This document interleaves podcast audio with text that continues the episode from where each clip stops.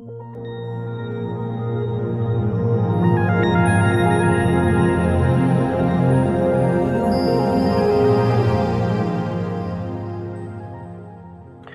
nós vamos continuando o capítulo 16 do livro Beira de Vida Eterna, André Luiz, psicografia de Chico Xavier.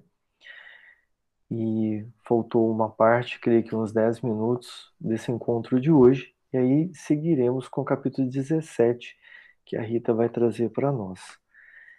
É um estudo que a gente faz semanal e amadurecendo um pouquinho sobre esse capítulo diante aqui dos nossos estudos, do nosso conhecimento, a gente vai aprofundando um pouquinho com relação a esses capítulos, mas sabemos que o estudo deles continua e que se fizermos novamente um outro André Luiz, começando de novo, a gente vai tirar muita informação nova ainda, né?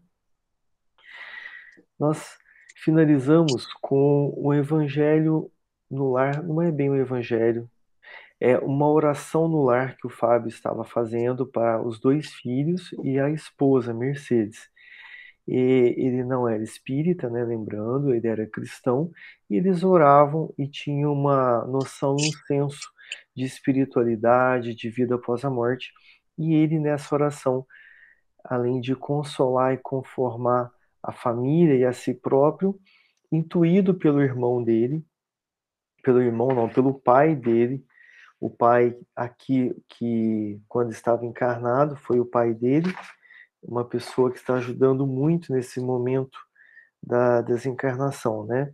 Essa intuição é, que ele trouxe para o Fábio foi muito importante, porque essas palavras finais ficariam marcadas é, ao, a, por toda a vida deles dos que ficaram, dos que ficariam, que são momentos muito importantes e muito marcantes. Então, o que se diz nesse instante fixa e é passado até para a próxima geração, né?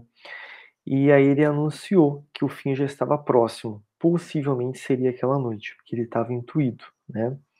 Aí nesse instante ele já estava cansado por ter falado bastante, aí o genitor dele retirou a, a mão que estava sobre a cabeça do, do Fábio e parou ali esse momento de oração e o momento de intuição, né? E foi importante nesse momento agora que a finalização dessa oração foi através da prece do filho, do filho mais velho, que era um, um filhinho, né, que eles chamavam assim que de um, um garoto, né, esse garoto me chamou a atenção na prece dele, eu até vou fazer, vou ler aqui a prece dele, porque jovem, portanto, mas é, com tanta maturidade na hora de fazer essa prece, né? E ninguém relatou que ele estava intuído, parecia que era dele mesmo. Ele disse o seguinte: Poderoso Pai dos céus, abençoa-nos, concedendo-nos a força precisa para a execução de tua lei trazida ao mundo com o Evangelho de nosso Senhor Jesus Cristo. Faze-nos melhores dias, melhores no dia de hoje, para que possamos encontrar-te amanhã. Se permites, ó meu Deus, nós te pedimos a saúde do papai de acordo com a tua soberana vontade. Assim seja. Tão jovem e colocando a saúde do, do pai dele nas mãos do que fosse melhor segundo a sabedoria de Deus. É um, uma maturidade espiritual, um desprendimento grande, que aí teve a participação também da criação, da educação aí dos pais para com ele, né? Você vê que a diferença aqui que faz isso também no, em momentos que exige muito, uma prova que exige muito dele nesse instante, né? A ida para o plano espiritual do pai. E é nesse momento que que a gente percebe a, a nossa capacidade de suportar as provas, a nossa fé, ela sendo testada ali ao máximo, né? E aí nesse instante o, o, o Fábio, né, pediu para poder beijar a cabeça dos dois filhos, é, protegido por um lenço, trouxe um lenço branco e protegeu a cabeça, porque ele estava com tuberculose altamente contagiosa e não tinha cura naquela época. Então, para evitar o contágio, ele fez essa, esse gesto com o lenço. O que me chamou a atenção aqui também é uma situação até polêmica, né, desse beijo, que eu vou ler esse pedacinho também, que emocionado vi que o pai cristão, o André Luiz está dizendo, que o pai cristão aplicou o nevado pano à cabeleira das crianças e beijou o linho, ao invés de oscular-lhes os cabelos. Contudo, havia tanta alma, tanto fervor afetivo naquele gesto, que reparei o jato de luz que saía da boca, atingindo a mente dos pequeninos. O beijo saturava-se de magnetismo santificante. Jerônimo, comovido de maneira especial, dirigiu-se a mim em voz sussurrante. Outros verão micróbios, nós só vemos amor. Então, a, o mentor responsável ali, o Jerônimo, é, narrou que não havia naquele instante os micróbios sendo passados para os filhos, mas somente bênçãos. Tamanha fé, tamanho amor é, do pai para com os filhos. E esse momento ali que ele de despedida, ele santificou aquele beijo, né? Isso foi como um passe na cabeça dos filhos, né? E tomando cuidado ali do lenço filtrar, né? A, no caso, o, o, o hálito dele na hora do beijo, né? Então, ou seja, não teve nenhum tipo de contágio nesse instante. E sabendo que o sentimento, a vontade e a elevação do, da mente para Deus e, e as bênçãos ali elevadas também é um fator fundamental na hora de aliviar o número de micróbios, né, espirituais, ou seja, não tinha nenhum contágio espiritual ali sendo passado para os filhos. E, e, e com isso também foi, é, digamos, a misericórdia divina também é, não foi citado, mas não teve nenhuma situação de passagem de micróbios, né? ou seja, não, não falou que houve o filtro, mas é, a gente vê que não aconteceu o contágio, né? E aí as crianças dormiram e por mérito também foram levadas para um lugar onde que pudessem se divertir e se entreter durante a noite, durante o sono do corpo, porque era um momento triste para eles, a perda do pai, e eles puderam se refazer durante a noite do sono, né? E aí iniciou o processo de, desencarna, de desencarnação, que é o Jerônimo, o mentor, aplicou ao enfermo passes anestesiantes para confortar e não deixar um sofrimento nesse momento que pode ser um, um momento de muita dor física se não tiver esse cuidado anestésico. O Fábio sentiu-se bafejado por deliciosas sensações de repouso.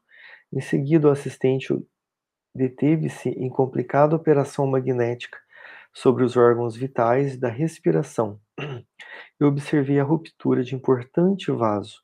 O paciente tossiu no átimo e o sangue fluía à boca aos borbotões. Então, rompeu um vaso do pulmão e começou uma hemorragia do sistema respiratório, do pulmão, e sendo eliminado pela boca. Isso acontece em alguns cânceres também, de pulmão, rompe esse vaso, então aí ele desencarnaria por hemorragia, né? Ou seja, a forma que o Jerônimo utilizou de desencadear o processo de desencarnação. E André Luiz narrou: Reparei que Jerônimo repetia o processo de libertação praticado em Dimas, mas com espantosa facilidade. Depois da ação desenvolvida pelo plexo solar, o coração e o cérebro, desatado no vital, Fábio fora completamente afastado do corpo. Por fim, brilhava o cordão fluídico prateado com formosa luz. Amparado pelo genitor, o recém-liberto descansava sonolento, sem consciência exata da situação. É, como foi explicado no processo do Dimas, da desencarnação, o Jerônimo, é, só para relembrar aqui, rapidamente, ele magnetizou o plexo solar, que é o centro de força gástrico, e ali rompeu a ligação. ou seja, foi ali a primeira atitude é, definitiva da desencarnação. E aí saiu ectoplasma, saiu um fluido branco. Depois ele foi para o tórax, fez a magnetização também no centro é, cardíaco, centro de força cardíaco, e aí rompeu ali também esse centro de força. E a terceira etapa, a terceira e última etapa foi para o cérebro, num lugar chamado processo romboide, que é próximo do cerebelo, bem no centro do cérebro, magnetizou e ali rompeu-se o último é, o cordão, o último, a última ligação. E, e onde que ele narrou que nesse rompimento saiu uma luz, é, uma luz que era azulada, uma luz que cintilante e meio dourada, né? meio azulada, meio dourada, né? E aí desencarnou, ficando o, o cordão fluídico ainda ligado, apesar de estar desencarnado. Esse cordão fluídico fica ligado na cabeça, né? Só lembrando disso. E do Dimas ficou 24 horas. Do Fábio, esse cordão ficou uma hora ligado. Foi bem mais fácil a desencarnação do Fábio. Esse cordão ficou uma é, digamos, muito menos tempo ligado. Foi onde o Jerônimo rompeu, por fim, esse cordão. Lembrando que algumas pessoas podem ficar com ele ligado dias e dias. É, então, isso traz uma sensação muito ruim para o espírito, porque ele tem sensações do corpo, né? Ainda por, por essa ligação, é o corpo físico, né? E onde o, o pai do, do Fábio entregou o Fábio ao Jerônimo, deu um beijo no Fábio e entregou, que ele estava adormecido, e achou melhor não estar ali presente quando o Fábio acordasse, né? Porque ele disse o seguinte: não desejo que ele me reconheça de pronto. Não seria aproveitável levá-lo agora a recordações do passado e a trazer um monte de lembranças, um monte de sentimentos e emoções. Ver o pai naquele instante, então ia desequilibrar ele. Então não é o momento dele estar junto, né? E onde o pai disse que ficaria ali para poder cuidar do corpo físico, no sentido de é, tirar qualquer energia, qualquer fluido que tivesse ali presente, de resquícios de fluido vital no corpo físico, porque entidades poderiam ir lá e vampirizar e, no caso, trazer energias ruins para aquele momento, para aquele lugar, para aquele instante, né? Você vê que existe um respeito muito grande da espiritualidade para o corpo físico, mesmo estando sem vida, mesmo estando já sem nenhuma função, é, ele é muito respeitado, né? Você vê que o Dimas foi levado para visitar o corpo físico após o desencarne. Levou ele tipo, para despedir e agradecer o, o quanto aquele corpo ajudou ele, o tanto aquele corpo serviu. Então o Dimas se despediu do corpo físico e aqui é, teria esse cuidado de deixar ele completamente sem energia vital, sem fluido nenhum, né, para não ter esse, essa questão de, do desrespeito para um corpo físico, né, da pessoa. Achei isso interessante. Esse capítulo também ele abre muito a mente da gente para para os momentos do velório, como a gente vai lidar no, durante o velório, durante a, as visitas ao cemitério e também nos últimos dias de vida, às vezes do moribundo, né, nos hospitais, nas casas, é, isso amadureceu bastante a mente da gente, a, a nossa visão para como a gente vai lidar e visualizar esses instantes, né? E o quanto nós podemos ajudar também através de preces, isso dando subsídios para a espiritualidade que vai estar trabalhando nesses, nesses instantes. E aqui a gente termina o capítulo. Se alguém quiser fazer comentários, pode ser também referente à semana passada, que está dentro do, do capítulo que a gente está estudando agora, né? Fique à vontade.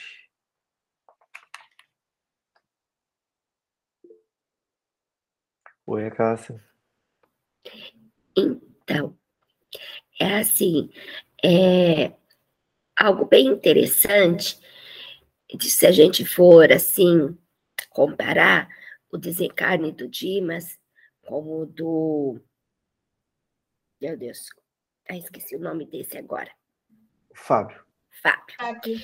É, se a gente for comparar o desencarne dos dois, o desenlace, né? Não é nem o o desenlace ali dos, dos cordões e tudo, o do Fábio foi muito mais rápido, né? Ele não passou por toda aquela situação. E olha que Dimas era um trabalhador que já tinha feito muito, né? Por muitos. Então, assim, Fábio, em momento nenhum é relatado que ele fosse um trabalhador espírita, um trabalhador dentro de algum templo religioso ou dentro de alguma instituição. Não tiver nenhum relato sobre isso. E sim sobre a conduta moral dele e a forma como ele né, é, gerenciou ali e organizou a família dele, a esposa e os dois filhos, né? Então, é muito, muito bonito de se ver que não existe religião que salva, né? E sim o que vai na alma da pessoa, o que vai no seu coração. Né? É isso o que nos dá é, é, uma diferença nas nossas, é, no nosso socorro, vamos dizer assim, porque todos somos amparados, né? Mas é que faz a diferença, é a nossa conduta que a gente carrega aqui dentro.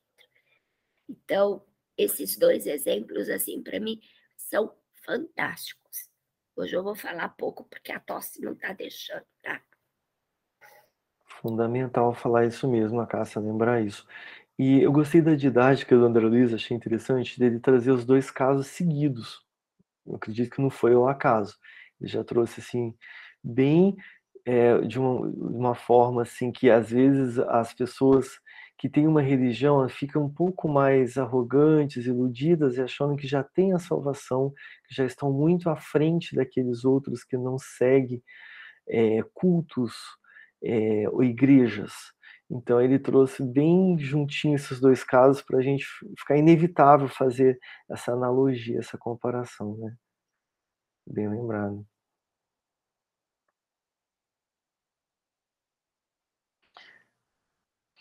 Bom, Rita, fique à vontade de trazer o seu capítulo para a gente, capítulo 17. Isso. Então vamos lá, já que o Ivan sinalizou e ninguém tem mais nenhum apontamento, a gente vai iniciar o capítulo 17, que é a rogativa singular. E é, é, esse capítulo, André Luiz, ele inicia relatando é, exatamente o que acabou de falar, a diferença, né, não só do desenlace, mas a diferença de, de é, comportamento e também de recuperação, porque a gente né, não pode achar que a gente vai desencarnar e que já vai sair lá no plano astral e que está tudo bem, tudo ótimo, e a gente. Não, a gente percebe que existe um processo aí de, de harmonização com o ambiente, se a gente desencarna de uma doença, que foi o caso deles dois, assim, existe um processo de recomposição do perispírito mesmo, e principalmente um processo de aceitação do espírito eterno de estar tá vivenciando ali aquele momento. Então, André ele já começa relatando a diferença é, de progresso entre Dimas e Fábio.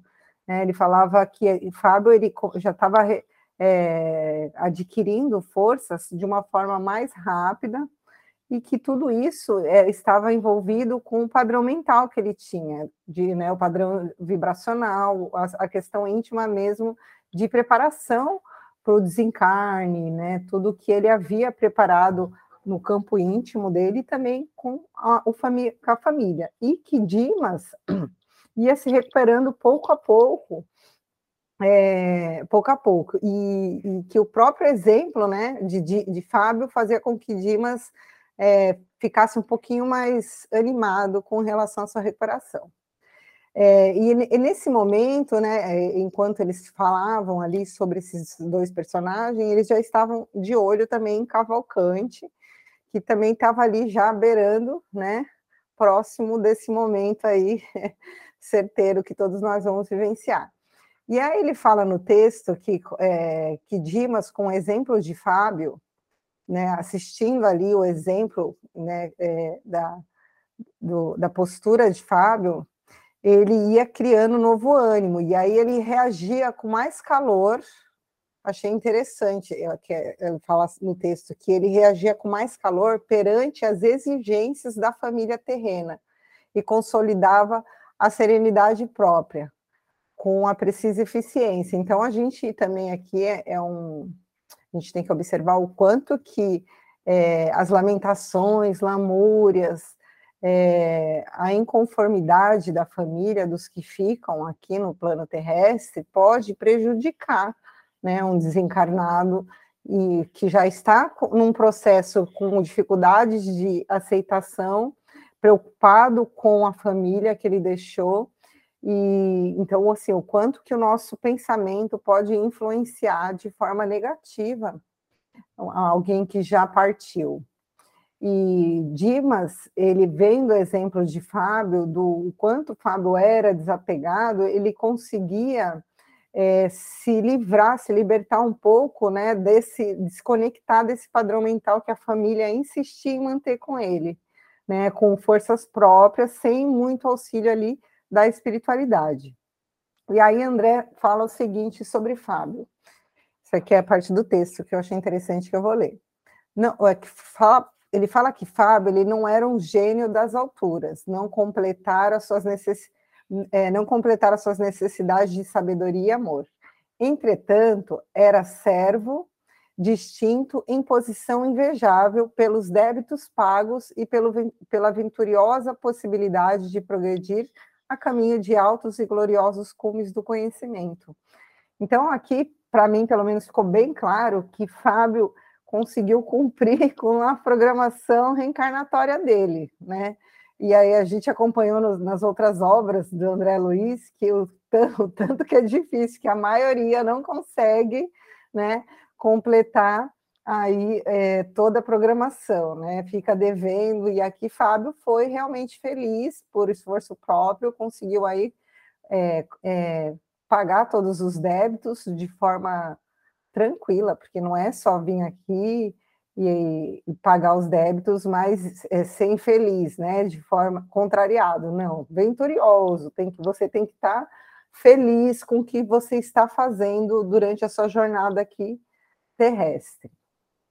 E isso é, também nos dá esperança, porque nos mostra que isso, mesmo a gente também, como o Fábio, não sendo gênios, né, sábios, mas isso pode abrir portas para que a gente alcance caminhos mais altos através do estudo, né? Então acho que isso achei bem interessante. Então vamos lá.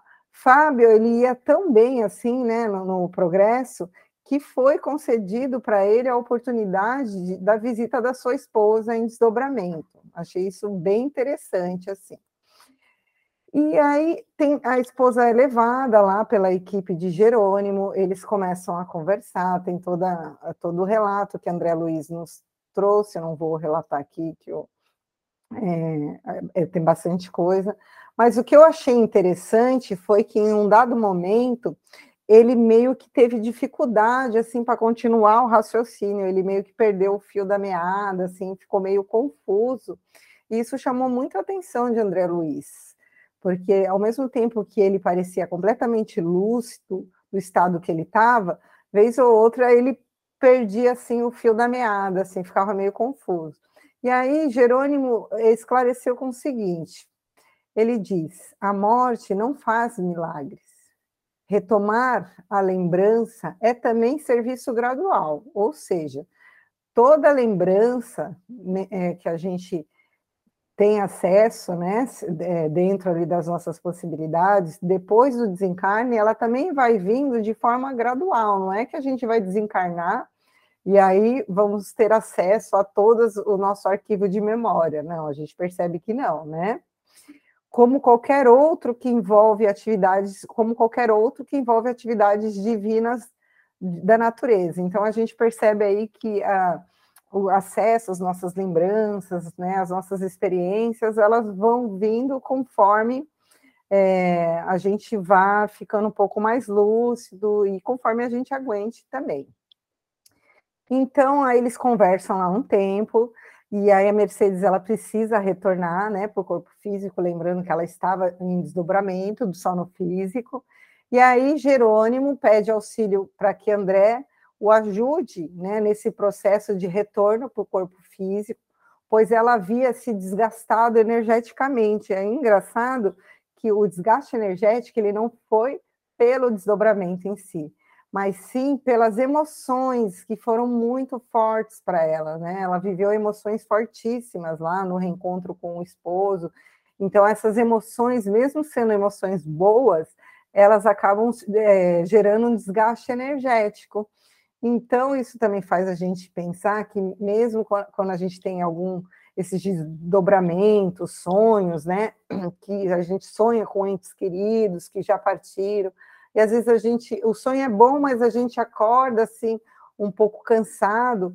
Pode ser que a gente tenha sofrido essas emoções aí é, mais fortes e tenha tido um desgaste energético mesmo, né? Então Jerônimo, é, né, ele leva a Mercedes junto com o auxílio de André e em um dado momento ele é chamado na colônia, né, que eles viviam, para uma reunião de emergência, assim, que deixou André muito assim curioso e que essa, e o que, que, reunião era essa, né? O que, que será que estaria, o que estava acontecendo que era tão urgente assim? E quando ele retorna, ele avisa que a irmã Albina, vocês lembram que era uma das pessoas que estavam ali no processo de desencarnação, né? Havia ganhado um tempo extra, né? Para é, ficar aqui na Terra por mais tempo. Assim. E, então, portanto, o trabalho ali da equipe né, de André Luiz, de Jerônimo, teria que mudar, não seria mais um trabalho de auxílio para o desencarne dela, para o desprendimento do corpo físico, mas que eles deveriam trabalhar agora para que ela se, é, se recomposse, né, tivesse um auxílio magnético para que ela pudesse é, ter mais tempo e também um tempo com qualidade no corpo de carne, né? Então, André fica daquele jeito que a gente conhece, né? Mentalmente, ele começa, ele fica surtado, assim, levantando várias indagações, o que, que teria acontecido, e, e, aí ele fica naquele conflito, porque ele quer perguntar, mas ele tem vergonha, porque sabe que não é a hora de fazer essas indagações, mas ele não se aguenta, né? Eu acho que de vez em quando ele esquece que tem a, a questão da telepatia lá, ou... então, Jerônimo percebe essa inquietação, né? E que ele está, e fala ah, que a medida não deve provocar admiração. É, Jerônimo também, ao invés de logo falar, explicar o que está acontecendo, né, ele sempre é, faz um rodeio assim, né, para deixar o Xandré mais doido, mas é, que ele não deve ficar admirado, né, que ninguém senão Deus detém poderes absolutos todos nós, né, no desenvolvimento das tarefas conferidas às nossas responsabilidades, experimentamos limitações nos atributos ou no acréscimo de deveres, segundo os desígnios superiores. O futuro pode ser calculado em linhas gerais, mas não podemos prejulgar quanto ao setor da interferência divina. Então, assim, a gente tem ali uma programação, né? Mas a gente não pode falar que é um que é uma um, que existe um determinismo, porque existem realmente as interferências divinas que a gente percebeu aqui nesse capítulo. O Pai efetua a organização universal com independência ilimitada no campo da sabedoria infalível. Então Deus, gente, ele, né, ele que, que é a última voz.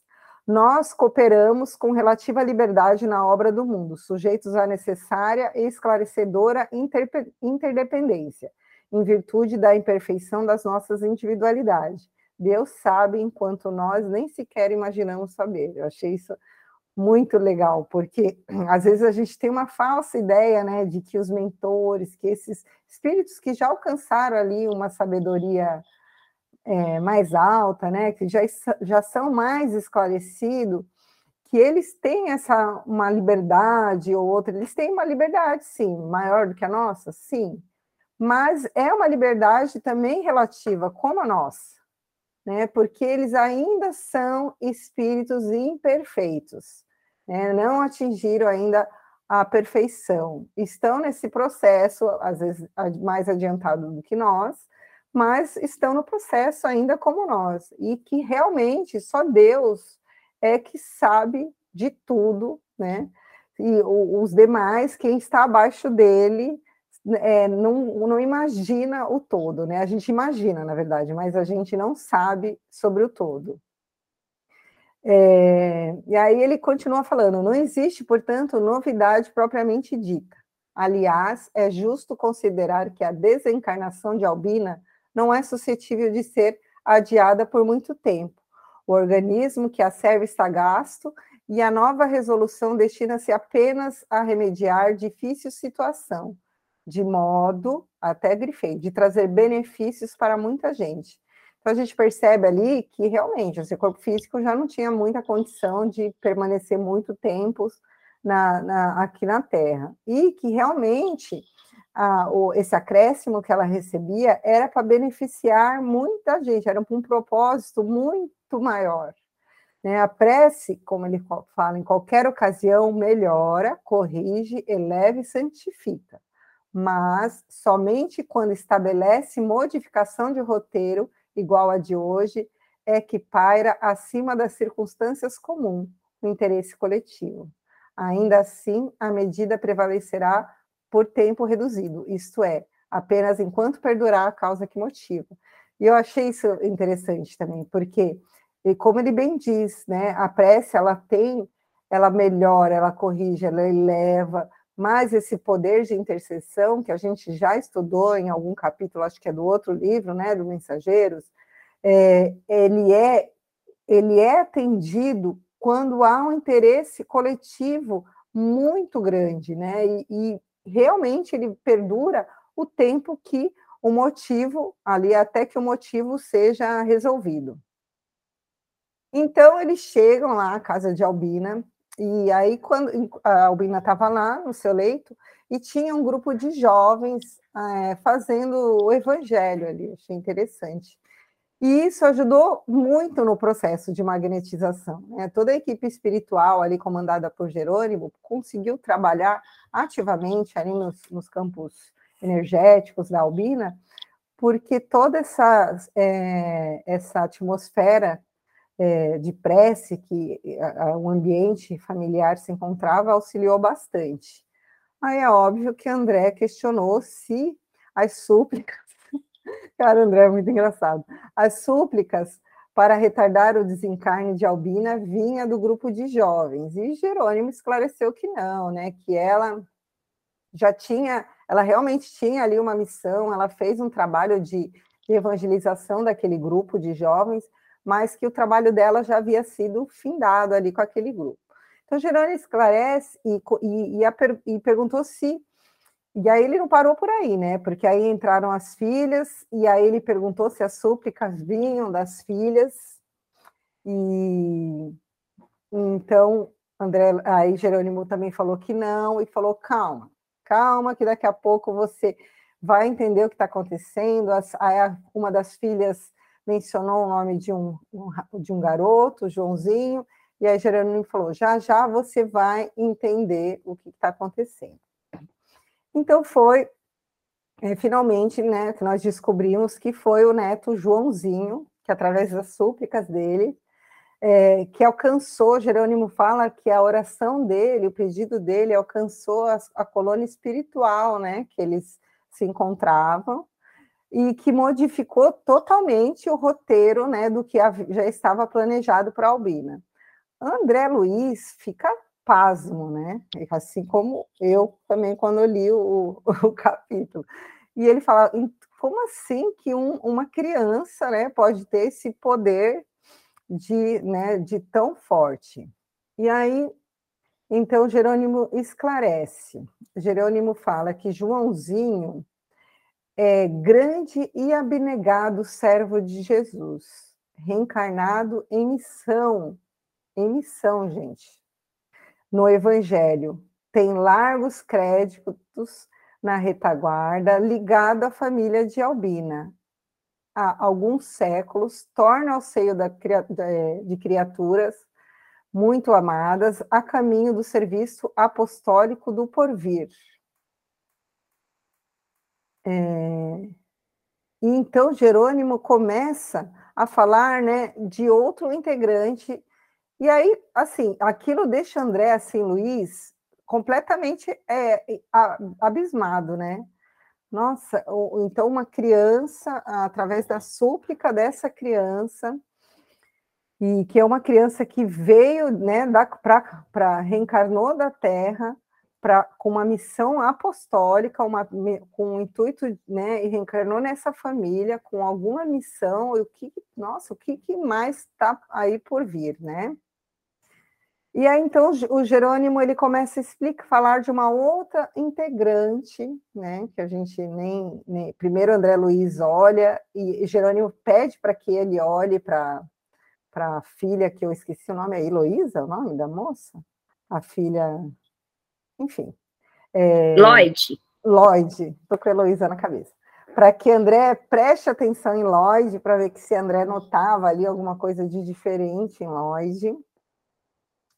E aí André realmente começa a ver que Lloyd estava grávida, né? Que tinha uma coisinha ali, um ser humano ali já no, né, nesse processo de reencarnação.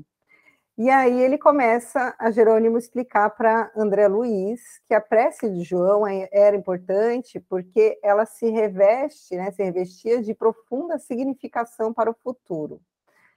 E aí ele explica: a menina em processo reencarnacionista, ela é abençoada, companheira de muitos séculos. Então, assim, é, eram espíritos, são espíritos afins, que são companheiros de séculos, né, de missão, estão juntos, e ambos possuem admirável passado a serviço da crosta planetária e escolheram nova tarefa, prestem atenção, eles que escolheram, tá?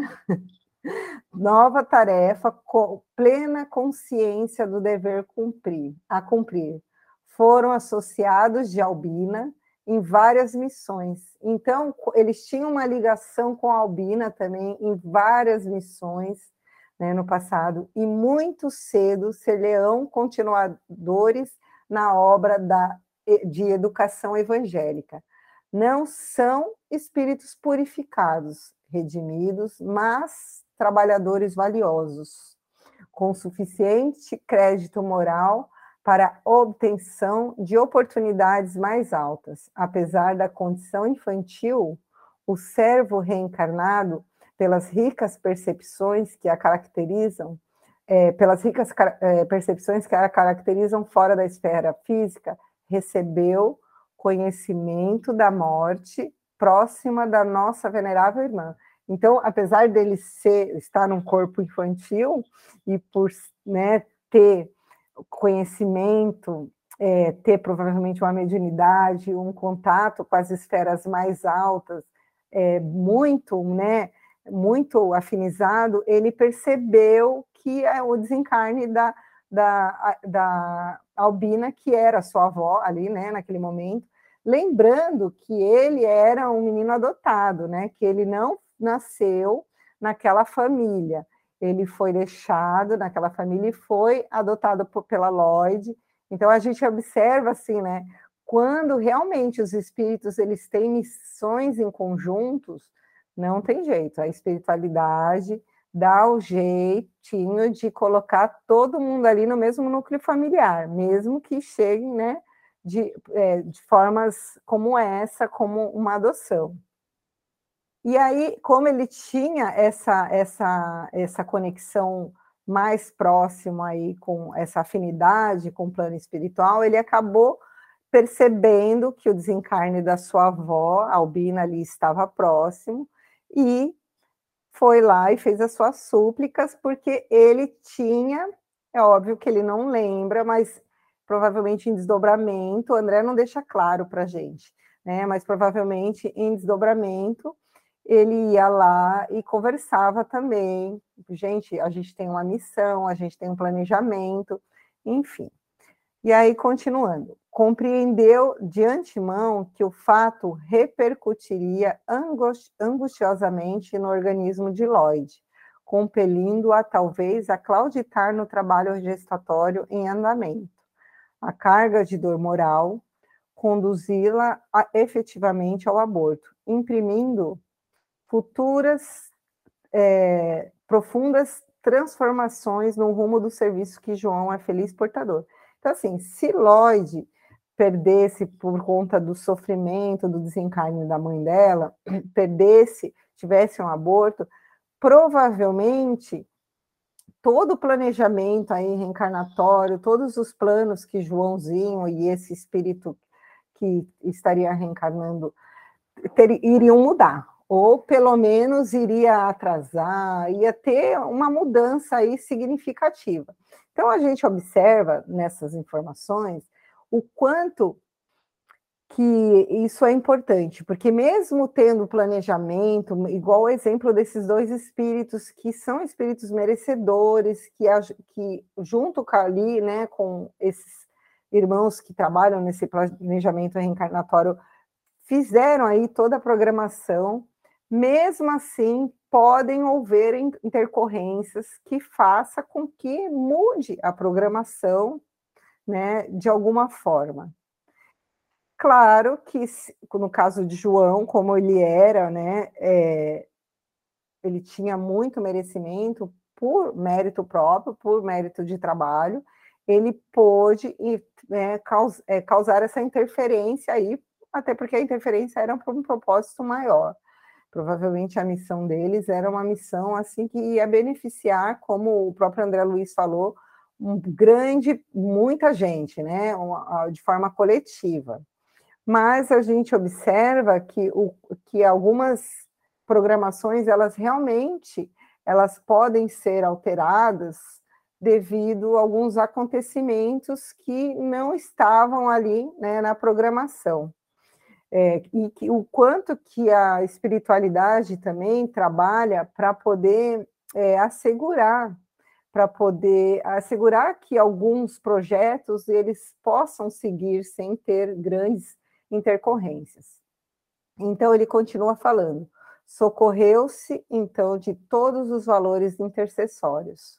Então ele usou todas as moedas que ele tinha ali no, né, no, no, na sua poupança nos instantes em que sua alma lúcida pode operar na ausência da instrumentalidade grosseira que triunfou com as súplicas insistentes. Então, realmente é isso. Durante o desdobramento do corpo físico, do sono, né, ele ia lá e, e conversava com quem tinha que conversar, suplicava para que isso não tivesse um prazo até que né, é, até que o, esse organismo tivesse um pouquinho mais fortalecido, até que essa gestação tivesse um pouquinho mais avançada, para que não que a dor do desencarne da Albina, que era mãe de Lloyd, não provocasse um sofrimento intenso para ela e que esse sofrimento não acarretaria no, na, na, na mudança né, brusca de programação dessa missão aí que esses espíritos tinham. Então, a gente, como a gente viu aqui no capítulo, através dessas súplicas e o poder da oração, eu achei isso incrível, o quanto, o quanto a gente, a gente não, né? Eu vou falar por mim, porque eu não posso ficar falando por todo mundo. Mas parece que de vez em quando a gente esquece o poder que tem a oração às vezes a gente banaliza tanto assim, ou, ou às vezes a gente está tão no automático, não banalizar, mas a gente está nessa correria do dia a dia e, e levando uma vida tão no automático, fazendo nossa oração de manhã, antes de dormir, que a gente é, esquece do, da, da capacidade que uma oração feita de coração com sentimento tem. É óbvio que a gente sabe que uma oração intercessória, ela tem, leva, levam outros requisitos, como o merecimento, né? O merecimento e também, como André Luiz nos trouxe nesse capítulo aqui, qual que é o fim? Realmente, essa intercessão, ela vai é, beneficiar a coletividade ou vai ser só por questões egoísticas, né? Só porque não. Então ela vai beneficiar a coletividade. Então realmente é, a espiritualidade ela vai nos atender, né? Então a gente não deve de abrir mão dessa capacidade que todos nós temos de pedir, mas não é, alicerçados no nosso egoísmo. Eu acho que isso é a parte mais difícil, pelo menos para mim, assim. Eu acho que a parte mais difícil é separar o que realmente é meu ego ou o que realmente é necessidade né, geral. Pode falar, Lívia. Eu, eu aprendi nesse capítulo uma coisa bem interessante, que é quando o, chega no momento do desgaste físico ali, do, num ponto já bem avançado, como era o caso da Obina, então eu pensei que às vezes não tinha como retroceder. Como que você vai fazer essa melhora? Como é que você vai mexer nas estruturas anatômicas, no funcionamento do corpo, dos órgãos, das células ali para retroceder e ela conseguir adiar, tá certo que não vai ser tanto tempo, mas conseguiu, né? Estava para aqueles dias o desencarne. Então me fez lembrar Jesus quando veio aqui, os milagres, entre aspas, que ele fazia com curas. Então, coisas que a gente não conseguia entender também. A gente olhando assim a grosso modo, é, eu acredito que essas curas todas, como você acabou de falar, tudo tinha um propósito, tudo tinha um porquê, né? Não era feito assim por, ah, você apareceu e eu vou fazer a cura. Não, acho que tudo tinha uma causa. E, e mexia em estruturas que a gente não compreende no corpo da pessoa que aquilo era curado, um cego começava a ver. Né? Então, situações bem eh, interessantes. E a gente vê que os, os mentores ali, nesse caso, eles tinham essa capacidade, essa propriedade também, que me lembrou Jesus. Né? Que Jesus falou: se tiver, se tiver fé, podereis fazer o que eu faço e muito mais. Então, e ali eles estavam promovendo uma cura, né, que para a gente não é, é bem comum para nós aqui encarnados esse tipo de cura, né, e, mas que o fim justificava. É, e, e, até descreveu de forma bem grosseira essa técnica, como foi feito, ou seja, magnetismo. E estavam os jovens no grupo de oração ali, 14 jovens naquele momento, deve ter facilitado mais ainda, às vezes com doações na ajuda dessa cura do corpo físico, né? Bem interessante. E um pedaço que eu achei interessante aqui é que o, que o, o Jerônimo falou, a medida não deve provocar admiração. Ninguém, ninguém, senão Deus, detém poderes absolutos. Então, Jesus aqui reencarnado, ele não tinha o poder absoluto que Deus tem.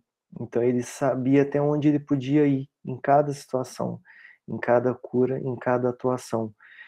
E, e ali foi bem analisado, ponderado, né, através do pedido do Joãozinho, o que isso ia influenciar na vida de todos, o que isso ia facilitar ou complicar na vida de todos. Foi colocado na balança, pesou o grupo todo, o conjunto, então, é, em prol do grupo todo, é viável que aconteça esse tipo de magnetização e uma forma de uma pseudocura, de uma grande melhora aí que atua em estruturas, né, que eu achei bem legal, estruturas na, na musculatura, no coração, no sistema de mando do coração, né, de condução.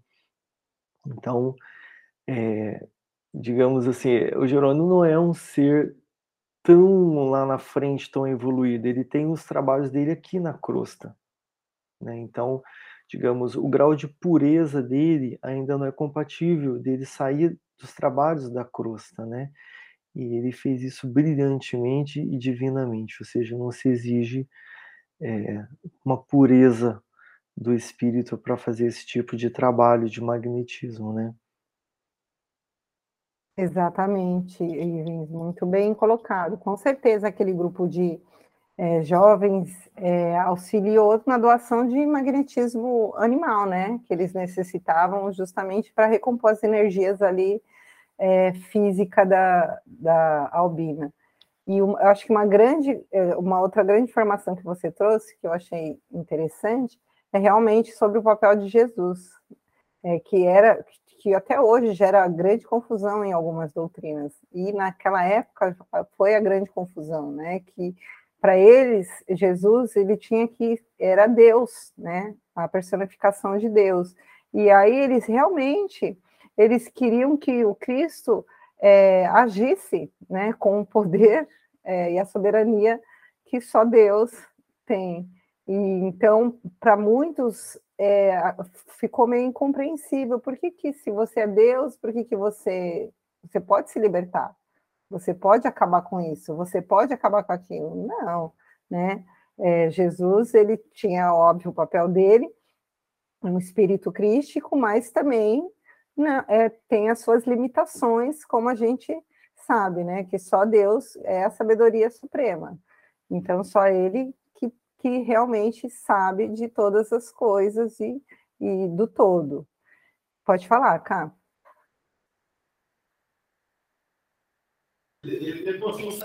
É, a respeito do que falou, né, de, do, do, aprendizado, assim, desse capítulo, além de tudo isso que vocês falaram, é, quanto mais a gente se aprofunda nos livros do André Luiz, mais fica claro, na minha percepção, o quanto que não existe nada já definido, sabe?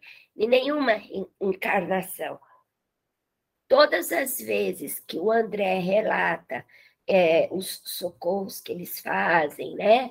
Os trabalhos que eles exercem, que eles saem para fazer, em todas as obras dele, todos os livros dele, ele sempre coloca a situação assim, que eles vão ir para tentar fazer.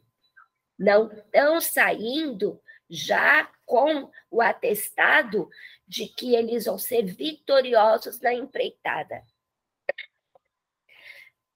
Desculpa. Então, assim, eu vejo muitos espiritualistas e espíritas dizerem assim: ah, não foi porque não tinha que ser. Ah, porque não estava nos planos. Ah, porque não estava no programa reencarnatório. E com isso vai se esquivando de um monte de compromissos, deixando de realizar uma porção de coisas, né? Porque tem sempre essa desculpa. Ah, não era para ser. Mas quem disse que não era para ser? Se nem as equipes de socorro, que são amparados por outras equipes né, maiores que eles ainda, não têm essa certeza de eficácia do que vão fazer, que dirá nós que estamos aqui. Então, fica sempre cada vez mais claro para mim o quanto é importante a gente se empenhar em realizar o melhor que a gente alcançar. Sabe? Para ter assim, uma consciência mais tranquila de que a gente realmente tentou. E se não foi, aí sim, porque não era para ser, mas que nós fizemos o melhor que a gente alcançou.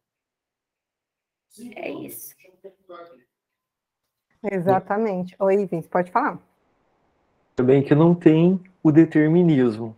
Ainda bem que as coisas são assim abertas, ou seja, todo dia temos novas oportunidades, podemos fazer a diferença na nossa vida e na vida dos outros. Então, a, as páginas estando é, em branco quando a gente acorda, faz com que a gente é, tenha a capacidade de alterar aí muita coisa errada da nossa vida. Né? Então, nunca é tarde, não existe idade que já tenha passado para a gente rever nossas questões íntimas, porque o íntimo não exige esforço físico, né? O íntimo exige somente uma reflexão, somente a pensamento. O, a, é a centelha divina agindo. E, e aí que quando uma pessoa faz um pedido justo, não importa a idade, Joãozinho de oito anos, um pedido às vezes mais, mais justo que de um adulto, né? Então, é, se vê que todos são ouvidos, todos são auscultados, são analisados e o espírito não tem idade, né? Exatamente. E aí André relata ali que eles ficaram um tempo é, observando ali o, a família que ficou em júbilo, né, com a melhora da Albina e, e eu achei interessante que ele termina falando assim: numa câmara de moléstia grave, a oração, a oração que é o quê? Filha do trabalho com amor, vencia vigorosa, o vigoroso poder da morte. Então, realmente, a oração é filha do trabalho com amor. E ali vencia o poder, que é um poder poderoso, né, que é o poder da morte. Então, que a gente não se esqueça do poder da oração e, e de trabalharmos mesmo, que a gente tem aprendido bastante nesse livro, com esses exemplos. Agora, o capítulo 18 é bem legal, que eu já li. É, com esses exemplos, o que realmente interessa é o trabalho íntimo que a gente faz, né, que a gente deve fazer. É, é óbvio, a gente está ligado a uma doutrina, mas o que vai dar para a gente aí um, o que vai alicerçar aí a nossa jornada é o que a gente carrega no coração. Essa é a parte mais importante. É isso, gente. 19 e 30 no meu, aqui é 19 e 29. Não sei qual relógio que está certo. Se ninguém quiser colocar mais nada, a gente pode finalizar com a prece. Alguém tem mais alguma observação?